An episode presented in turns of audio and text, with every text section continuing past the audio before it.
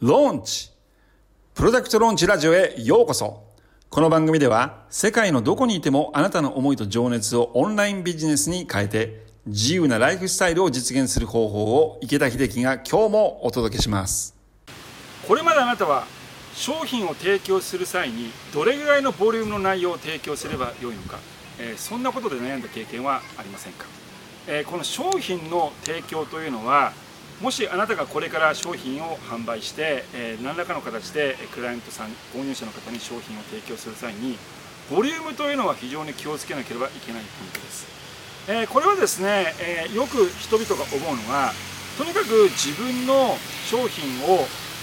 非常に魅力的なものに見せたい。だからたくさんのものをそこに詰め込んでとにかくボリュームを出す。でボリュームを出すことによって人はそこで商品を買ってくれる。だから商品にはいろいろなものをたくさん入れるべきだ。そういうふうに思っている場合が思っている人いるかもしれません。それは必ずしもそうとは言えないです、えー、確かにですねその商品のボリューム例えばじゃあ単純にですね、えー、グループコーチングをあなたが提供するとします。じゃあそのじゃあ例えば、えー、結婚したい女性のための婚活のためのグループコーチングをあなたがプログラムで提供しているとします。じゃあそのグループコーチングを見た時に全部で20回グループコーチングをやるのと3回しかやらないのではこれは圧倒的に3回でも20回の方がより多くの価値提供を受けるわけなのでこっちはやっぱ魅力的に映るわけですね。じゃあこれはじゃあ3回提供してじゃあ3回のグループコーチングがいいのか20回がいいのかっていうことを考える時にまず考えなければいけないのがあなたがその見込み客の人たちにその期間でどれぐらいのトランスフォーメーションをどんなトランスフォーメーションを達成させたいのか。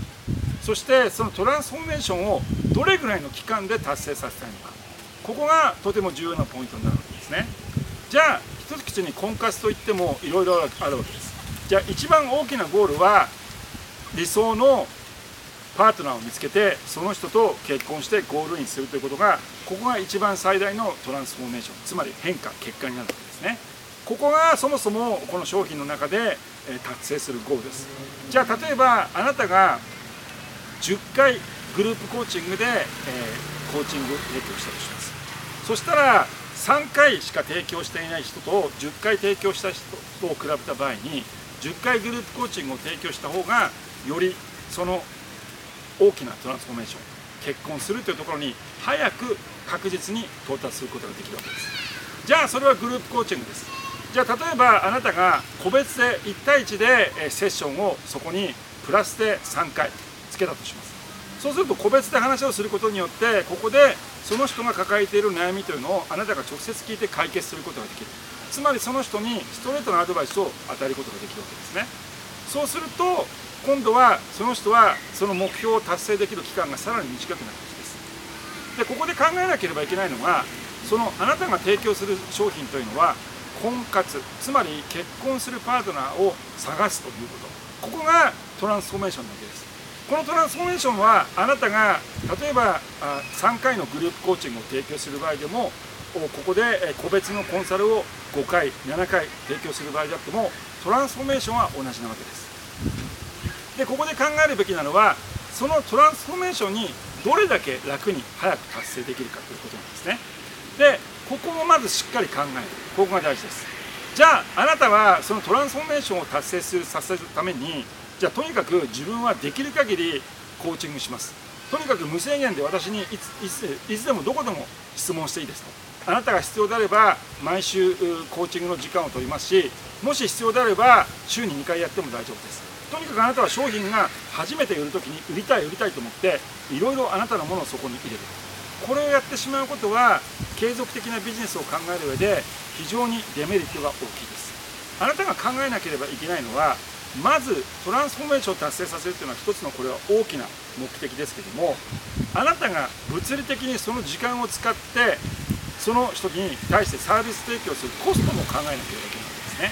じゃあそのあなたの時間的コスト労働コストを考えた時にじゃあその時に価格がそれに見合ってるかどうかというのをしっかりと考える必要があります。あなたがじゃあ一人で自分の時間を割いて毎週毎週その人に教えるというのをやった場合は物理的にあなたの時間はたくさんそこで使われるわけです。そうするとそれはより多くのお金を取るべき。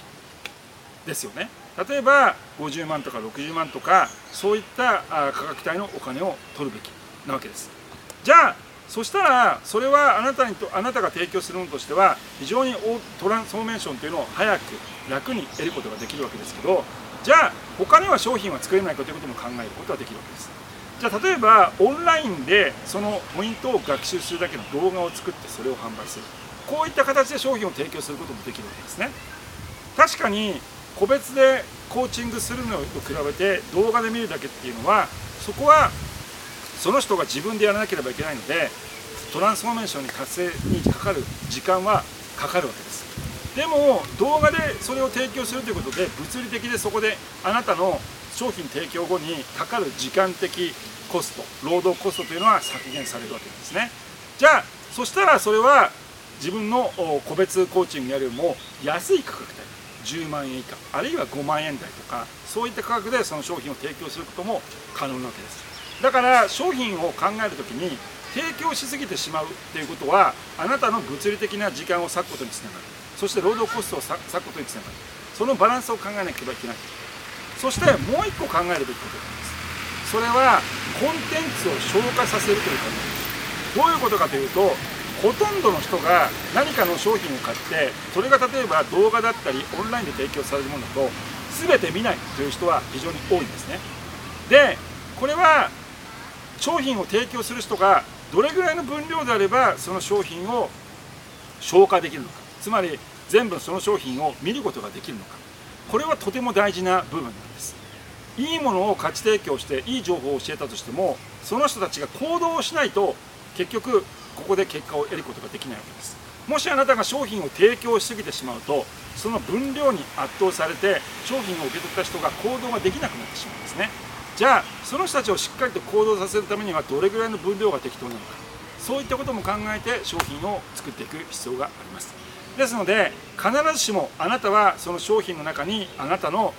できる限りの価値を全て詰め込む分量を出すボリュームを出すというのはこれは必ずしも得策ではないです。むしろまずその商品を受け取った人が消化できる量ちゃんと実践できる量のものを作る。そしてそこであなたの労働コスト時間のコストを考えて価格帯別々の価格帯のものを用意していって価値の階段を作っていく。そしてより早くより楽にその目標を達成したい人にとってはより多くのお金をいただく。そういったビジネスモデルを作っていくことが成功の近道です。え今日も私の動画を見ていただきありがとうございます。ぜひ私の YouTube に登録をしてください、えまた Facebook、Instagram でも情報を発信してますのでぜひそちらにも登録をしてください。